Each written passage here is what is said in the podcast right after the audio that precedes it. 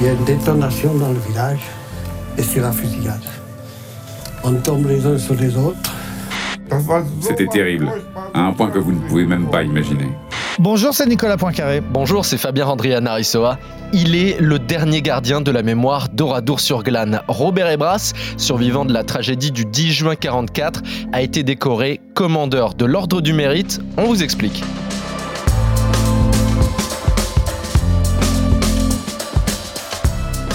Toute sa vie avec la même énergie. Robert Ebras est revenu sur les lieux où il a vu mourir sa mère, ses deux sœurs et plus de 600 autres voisins et amis.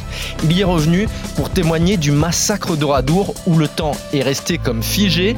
Trois bonnes raisons d'écouter ce podcast avec Nicolas. Alors on va raconter l'histoire d'Oradour-sur-Glane, donc ce village martyr où a eu lieu le plus grand massacre de civils en France pendant euh, l'occupation allemande. C'était juste après le débarquement allié en, juin 44. La division SS d'Estreich a commis ces atrocités alors qu'elle était en route pour rejoindre la Normandie. Ils ont aussi pendu 99 hommes à Tulle. Et puis, histoire dans l'histoire, parmi tous ces SS se trouvaient des Alsaciens enrôlés de force et leur procès après la guerre a déclenché une incroyable polémique.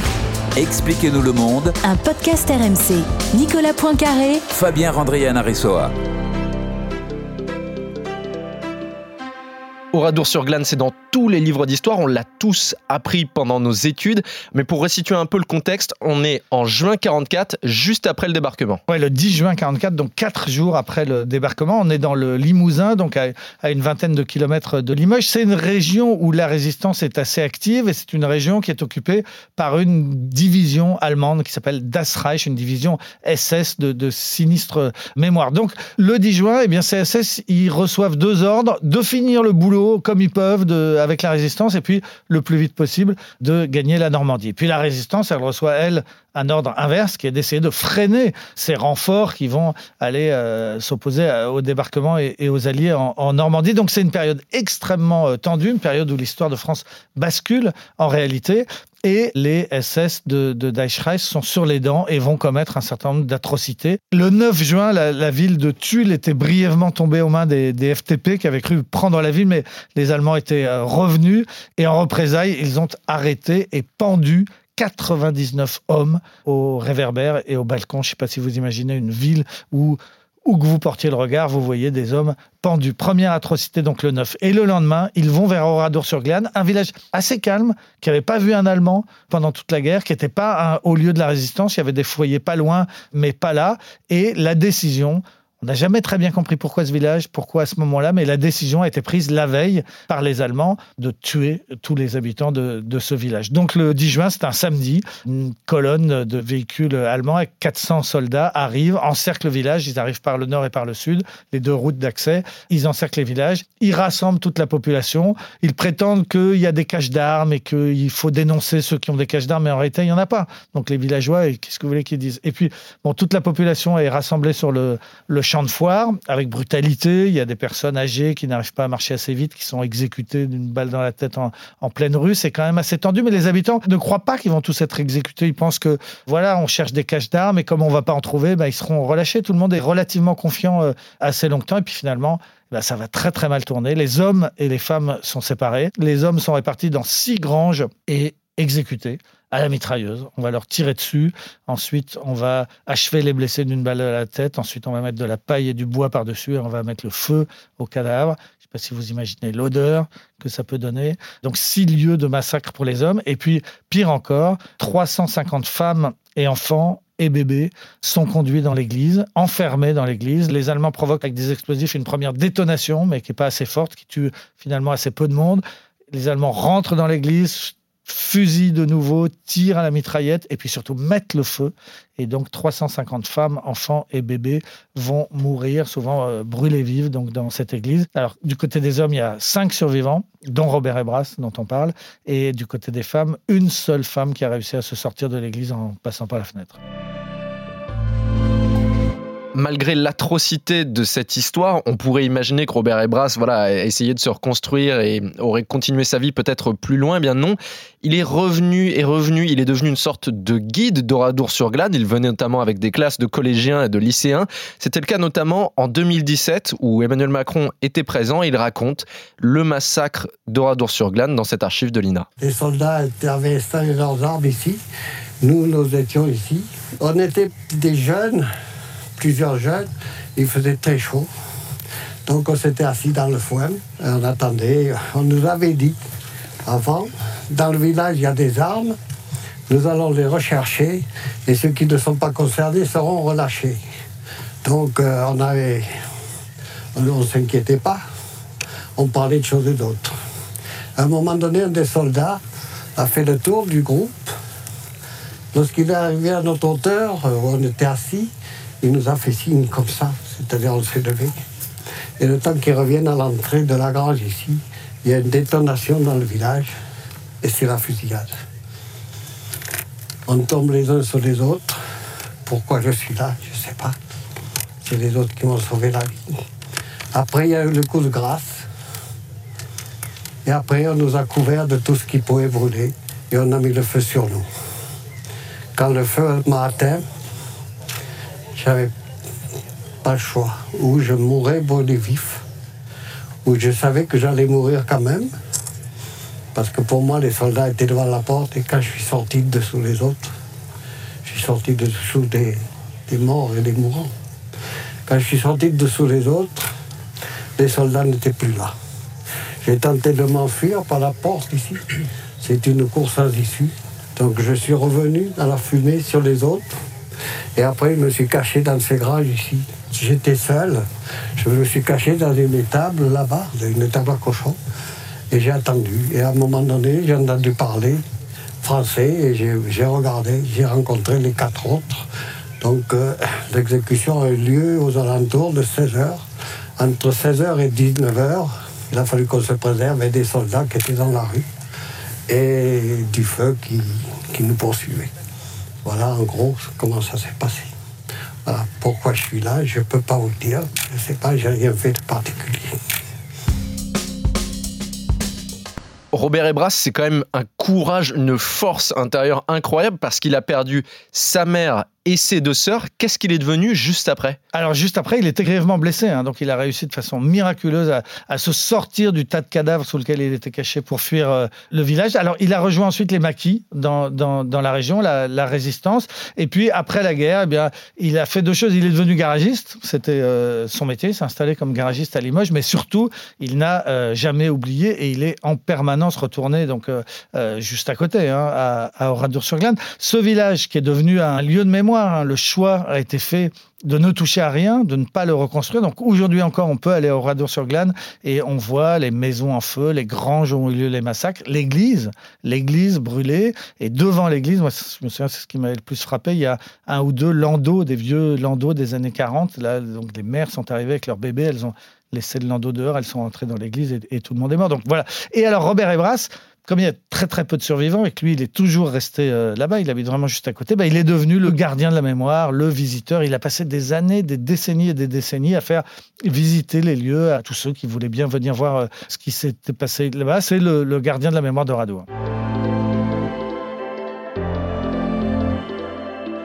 Robert Ebras, c'est le gardien de la mémoire, mais pas d'une mémoire qui serait un peu polissée, bien arrangeante pour tout le monde. Lui, il tient à rétablir les faits, et notamment, il insiste beaucoup sur le fait qu'il y avait des Français qui ont participé à ce massacre ce jour-là. Voilà, parce que parmi les SS, il y avait ce qu'on appelle les malgré nous, c'est-à-dire euh, des Alsaciens enrôlés de force au sein de l'armée allemande. Ils étaient 14 exactement. 13 qui disent avoir été enrôlés de force, et puis un 14e qui lui reconnaît qu'il était engagé volontaire c'était un Alsacien qui avait fait le, choix de s'engager dans les SS. Mais en tout cas, ces 14 Alsaciens, bah forcément, ils ont joué un rôle important parce qu'ils parlaient français. Et donc, ils ont servi d'interprète. Donc, c'est eux qui sont allés chercher les gens dans les maisons en disant tout le monde sur le champ de foire, venez, etc. Et Robert Ebras, il m'a raconté, ça l'a frappé parce que c'était effectivement leur bourreau. Bah, parmi leurs bourreaux, il y avait ces Français alsaciens euh, assez actifs. Il m'a raconté notamment qu'ils se foutaient de la gueule les Alsaciens SS, ils se foutaient de la gueule de leurs futures victimes. Par exemple, le pâtissier, il avait demandé à, pouvoir aller prendre le temps d'éteindre son four, et les Alsaciens se sont foutus de sa gueule. Ils ont éteint ton four, tu crois que ça sert à quelque chose avec ce qui va t'arriver? Bon, c'est assez terrible. Et alors, bah, ça fait partie de l'histoire, le fait qu'il y ait eu des Alsaciens. Et alors, en 53, il y a eu un grand procès de Oradour-sur-Glane. 69 bourreaux allemands et alsaciens ont été jugés à Bordeaux, un procès extrêmement médiatisé, hein, parce que c'était un des premiers grands procès de l'après-guerre sur le plus grand massacre commis en France, donc un événement euh, considérable. Et, eh ben, il y avait ces 14 Alsaciens qui étaient sur le banc des accusés. Celui qui reconnaissait qu'il avait été engagé volontaire, il a été condamné à mort. Il n'a pas été exécuté d'ailleurs, il a fait que 5 ans de prison et ensuite il est allé vivre en Allemagne et il est mort assez récemment en Allemagne. Mais les 13 autres, ceux qui disaient être des malgré nous, eh bien, eux disaient on n'est pas coupable, on a été recrutés de force, ce n'est pas de notre faute, on n'avait pas choisi d'être là, mais la justice les a malgré tout condamnés à des pertes assez lourdes de travaux forcés en 1953. Et alors à ce moment-là, ce qui s'est passé, eh bien, ça a créé une énorme colère en Alsace. Parce qu'en Alsace, on considère que les malgré nous font partie des victimes du nazisme, des victimes de la guerre mondiale, et que même s'ils ont servi sous l'uniforme allemand, c'était contre leur gré. Et la colère alsacienne a été énorme. Tous les drapeaux ont été mis en berne dans toute la région d'Alsace, tous les élus étaient foudrages, etc. Et les autorités de l'époque de la 4ème République ont senti que ça allait chauffer, qu'il y avait une sorte de, risque de sécession. Et euh, huit jours après seulement, euh, huit jours après le procès, eh bien, une loi d'amnistie a été votée au Parlement pour amnistier les 13 malgré nous. Alors, en Alsace, la décision a été bien accueillie, la décision d'amnistie, mais le verdict de condamnation a été vraiment très très mal passé. Et puis dans le Limousin, au contraire, l'amnistie des Alsaciens est très très mal passée. Et alors, c'est une histoire méconnue, mais ces deux régions, eh ben, depuis plus de 50 ans, elles s'envolent. Hein. Elles s'envolent quand il y avait des plaques 67 ou 68, c'est-à-dire au Bas-Rhin ou au Rhin, des plaques alsaciennes qui venaient à Oradour-sur-Glane pour visiter les ruines, bah parfois ils repartaient avec les roues crevées, hein, où ils se faisaient caillasser, ça se passait très très mal. Et à l'inverse, Oradour-sur-Glane, en Alsace, c'était un tabou. Le premier maire strasbourgeois qui a osé se rendre à Oradour-sur-Glane, c'était Roland Ries, et c'était relativement euh, euh, récent. Et il est venu en disant Je ne peux pas m'excuser parce que l'Alsace n'est pas coupable. Enfin, voilà, c'est une plaie encore ouverte qui a duré des années et des années. C'est quelque chose qui toujours mis en colère Robert Ebras, c'est-à-dire que beaucoup de participants de ces exactions de ce jour-là ont dit euh, j'étais présent, mais c'était malgré moi, ou je ne pouvais qu'obéir aux ordres, ou j'étais en train de garder l'entrée du village, je n'ai pas directement tiré. Et il avait pu réagir directement au témoignage d'un ancien Waffen-SS, Werner, un témoignage qui avait été décroché par BFM TV en exclusivité en 2014, juste après sa condamnation en Allemagne. Cet ancien SS expliquait la culpabilité qui l'accompagnait partout depuis cet événement. C'était terrible, à un point que vous ne pouvez même pas imaginer.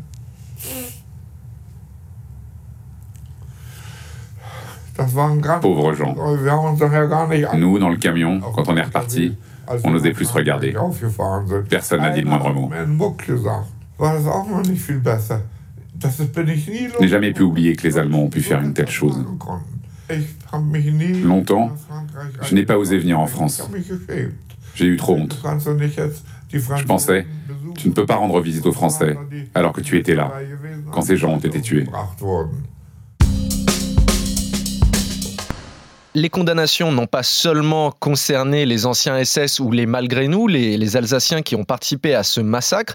Robert Ebras lui-même a été condamné. Oui, alors c'est ça qui est absolument euh, incroyable, c'est que Robert Ebras, euh, la victime absolue, s'est retrouvé au cœur d'une polémique plus de 60 ans après, dans les années 2010. Euh, Pourquoi? Parce que il avait écrit une petite brochure, il en a écrit plusieurs d'ailleurs, mais une qui est parue en, en 2012, dans laquelle il racontait tout ce qu'on vient de dire, donc sur le rôle des Alsaciens, et il disait ces Alsaciens soi-disant en relais de force. Parce que bon, lui, il a toujours douté, lui, il a toujours considéré que c'est pas parce que vous avez été en relais de force au départ que vous n'êtes pas coupable quand à l'arrivée, il y a un massacre de bébés dans une église, quoi. Bon, voilà. Donc il avait toujours euh, la haine hein, contre les, SS en général et les Alsaciens SS aussi. Et donc pour cette phrase, eh bien, des descendants des malgré nous ont porté plainte et ils ont gagné. La justice française a condamné Robert Ebras en disant qu'il n'avait pas à dire soi-disant en relais de force parce que l'enrôlement de force des Alsaciens dans, l'armée allemande était un fait historique, pas contestable. Ça, c'est vraiment ce qu'on pense en Alsace de façon très ferme. Donc, il a été condamné à 10 000 euros de frais de justice à payer. Moi, je l'avais rencontré à ce moment-là. Il était assez désespéré parce qu'il ne les avait pas, les 10 000 euros, et que, bon, il y avait la condamnation qui était moralement inacceptable, plus cette condamnation pécuniaire qui lui faisait mal. Alors, il a fait appel, ça a été cassé, il a été rejugé, et puis, au bout du compte, en 2013, la Cour de cassation a fini par le blanchir et fin de la polémique judiciaire. Mais c'est quand même incroyable de penser que 60 ans après ce drame, Robert Ebras a été obligé de se justifier, de dire ce qu'il disait, ce qu'il pensait des Alsaciens qui portaient l'uniforme SS et du fait qu'il y avait des Français parmi ceux qui ont commis ce massacre. Pour la petite histoire, pour venir m'expliquer tout ça et répondre à une interview, Robert Ebras, il était venu euh, tout seul, il avait déjà presque 90 ans, c'était, euh, donc il a 96 ans aujourd'hui, hein, c'était il y a 5 ou 6 ans. Il était venu tout seul, d'Oradour-sur-Glane, me rejoindre à Paris. On avait fait l'interview, il m'a raconté tout ça avec passion. Et puis à la fin, je lui ai dit quand même, vous repartez tout de suite à Oradour, là ça va faire beaucoup. À 90 ans, l'aller-retour dans la journée, euh, je vous paye un taxi, je vous amène à la, gare. Enfin, on... non, le ce, le ce, je prends le métro, ça me va très bien. Et j'avais vu ce petit monsieur là de 90 ans qui m'avait quitté, qui était reparti tout seul en métro pour reprendre son train et rentrer chez lui à Oradour-sur-Glane.